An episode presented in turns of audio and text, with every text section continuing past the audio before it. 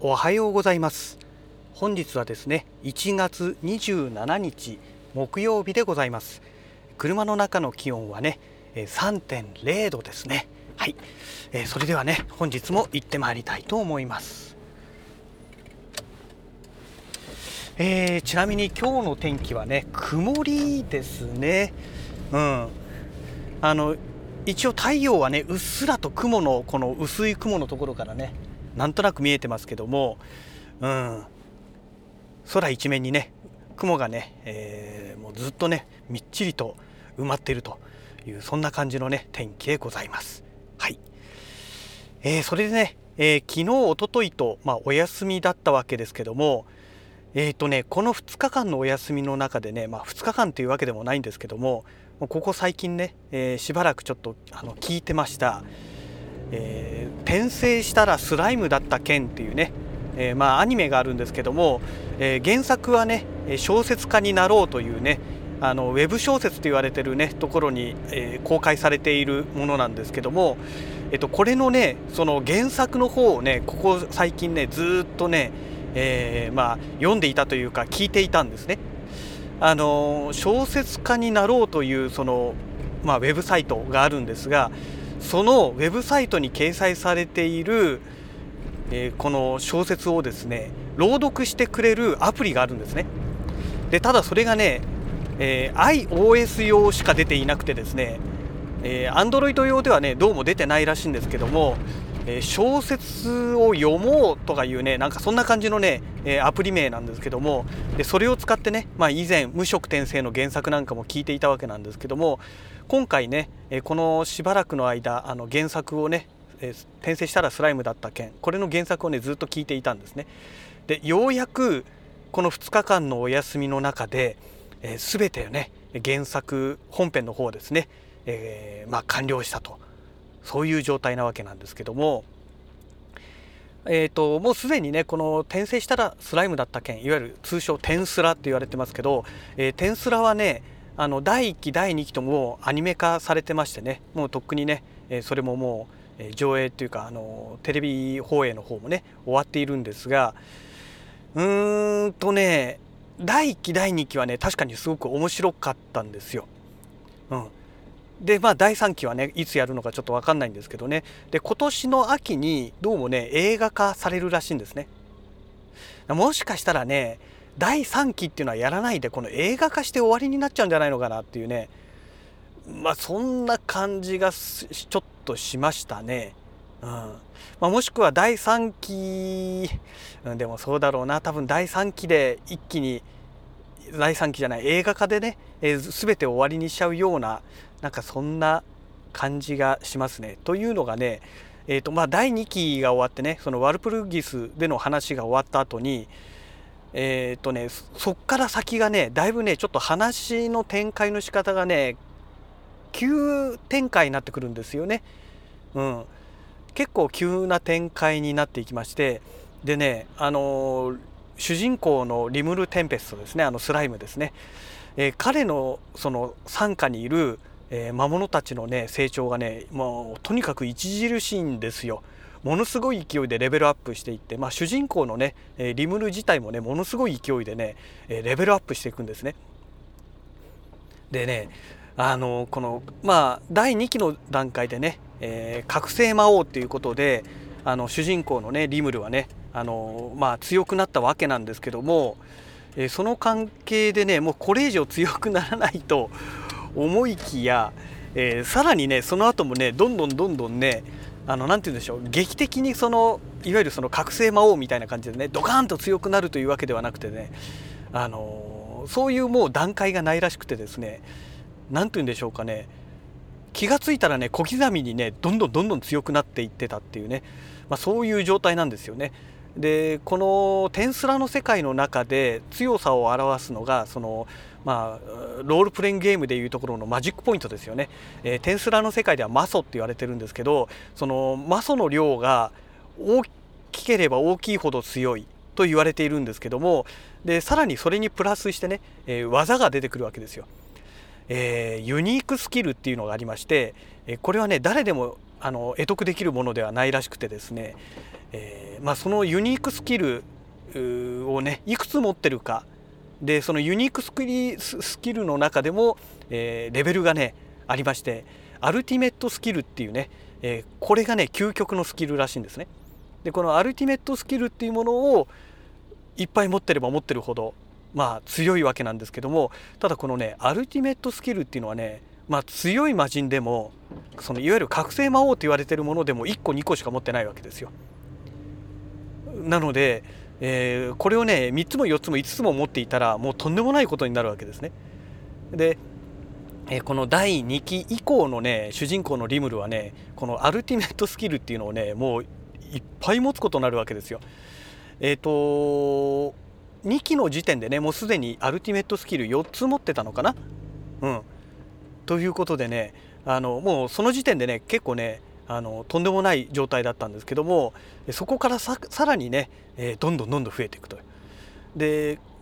1期2期の時点で出てきました、えー、ギーギーっていうね原初の悪魔と言われてる覚醒魔王がいるんですけども、まあ、これがねものすごく強いもうおそらくナンバーワンじゃないかと言われている魔王なんですけども、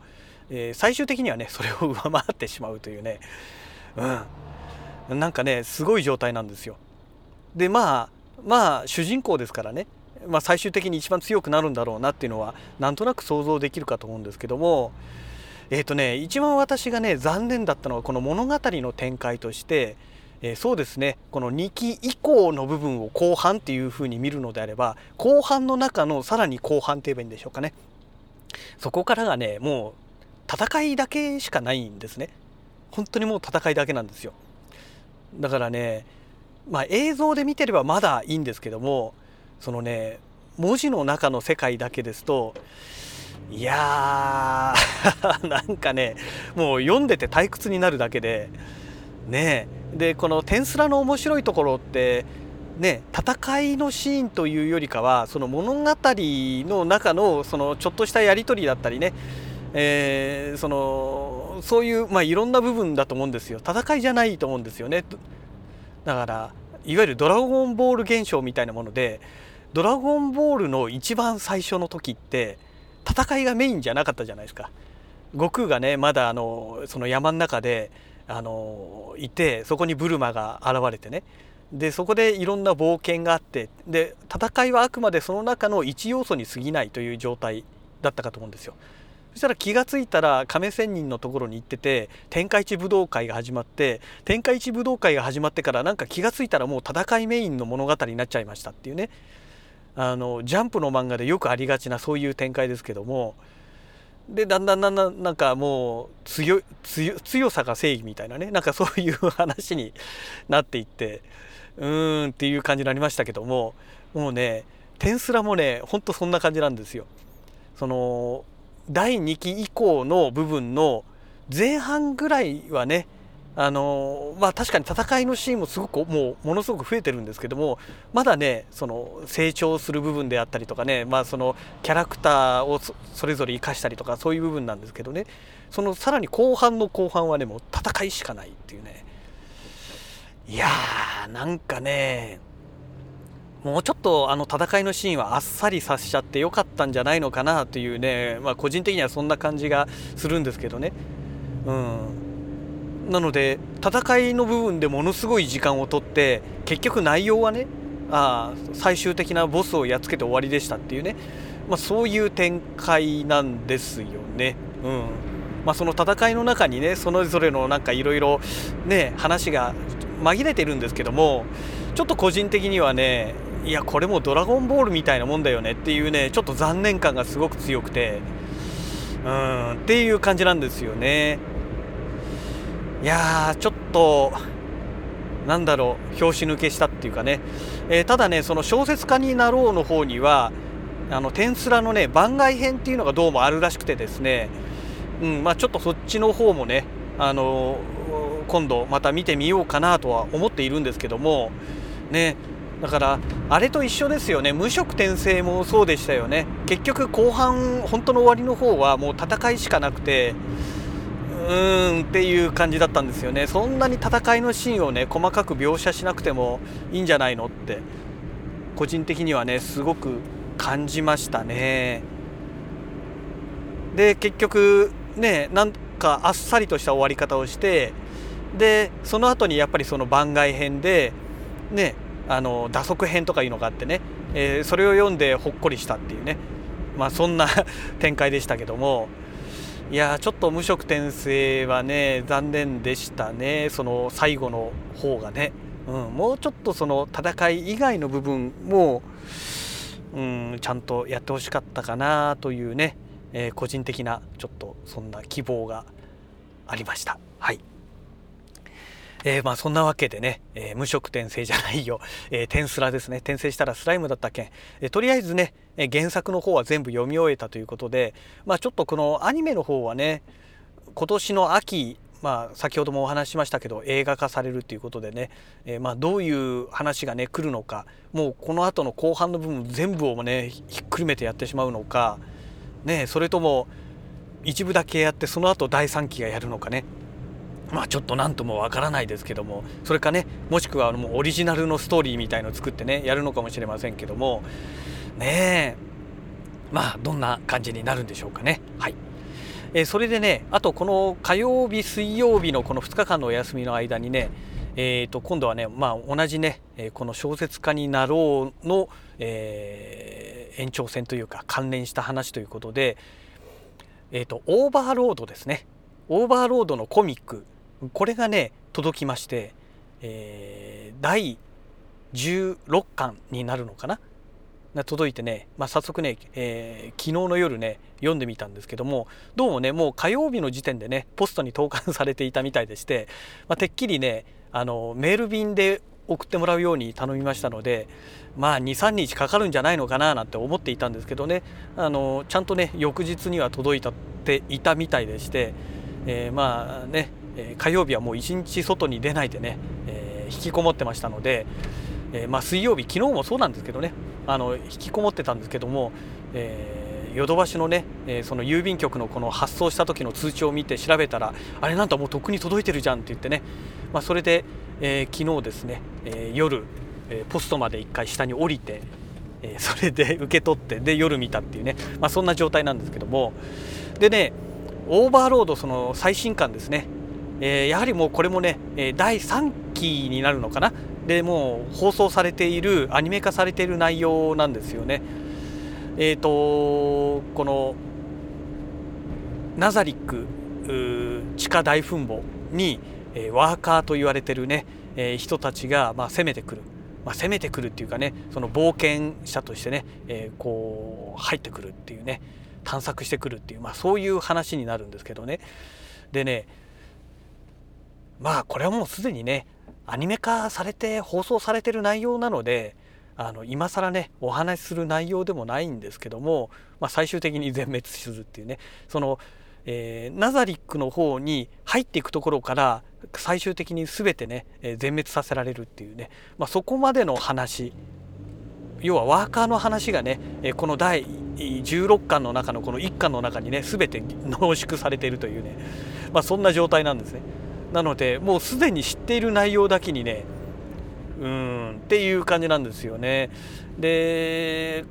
ねこれなんでしょう無色転生のコミックもそうですしえっ、ー、とテンスラのコミックもそうですよね。でオーバーロードのコミックもそうなんですけども月刊誌でね展開されてるんですよだからね1巻出てしまうと次の巻が新しい巻が出るまでね、